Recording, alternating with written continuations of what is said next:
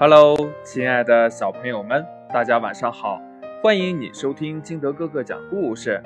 今天呀，金德哥哥给大家讲的故事叫《野猫的城市》。森林里呢，住着许多动物，它们都没有见过城市，很想知道城市是什么样的。有一天呢，从城里来了一只野猫，动物们见了。一起围着问长问短，想请他说说城市的事情。这野猫呢，可得意了，它摇晃着脑袋，东瞧瞧，西看看，然后皱着眉头说：“呃，这个城市太大了，我怎么能用嘴巴讲得清楚呢？”忽然呢，它拍了拍脑门儿，哎。有了，让我给你们比划比划看吧。野猫呢，先让斑马躺在了地上。它告诉动物们，城市有许多的马路，人们过马路的时候要踩着斑马线走。接着，他就带领所有的动物从斑马的身上走了过去。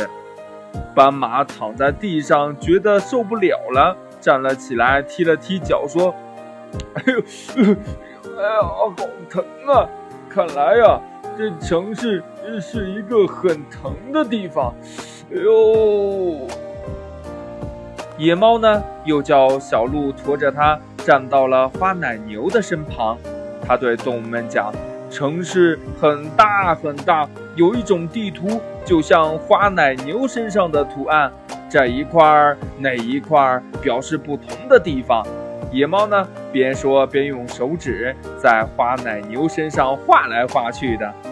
花奶牛忍不住呵呵的笑着躲开它，说：“ 哎呦哎呦哎呦，呃，看来呀，城市是一个很痒的地方嘛。”野猫想了想，又拍了拍脑门说：“嗯，哎，对了，这城市呀，还有一个很特别的地方，城市里的爸爸。”都喜欢坐在呃抽水马桶上看报纸。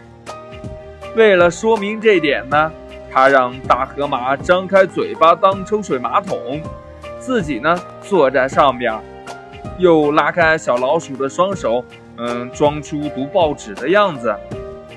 森林里的动物们看得目瞪口呆，谁也说不出话来。正在这个时候。大河马闻到了一点不好闻的味道，它打了个喷嚏，把野猫给扔了出去。哎呦，这野猫刚落地呀，就听见小老鼠轻轻地咕哝着：“看来城市是一个没修的地方呀。”野猫讲的城市没人要听呢，森林里的动物都不喜欢野猫说的城市。有一天呢，一辆城里来的汽车开进了森林，车上下来许多的小朋友，动物们远远地望着他们，都在想一件事情：城市真的像野猫讲的那样吗？亲爱的小朋友们，如果你就是从那辆汽车上走下来的小朋友。你想对森林里的动物们说些什么呢？你说我们的城市是什么样子的呢？快把你想的跟你的爸爸妈妈还有你的好朋友相互交流一下吧。喜欢听金德哥哥讲故事的，欢迎你下载喜马拉雅，关注金德哥哥。也希望你能把金德哥哥的故事分享给身边的好朋友听。好了，今天的节目就到这里，我们明天见，拜拜。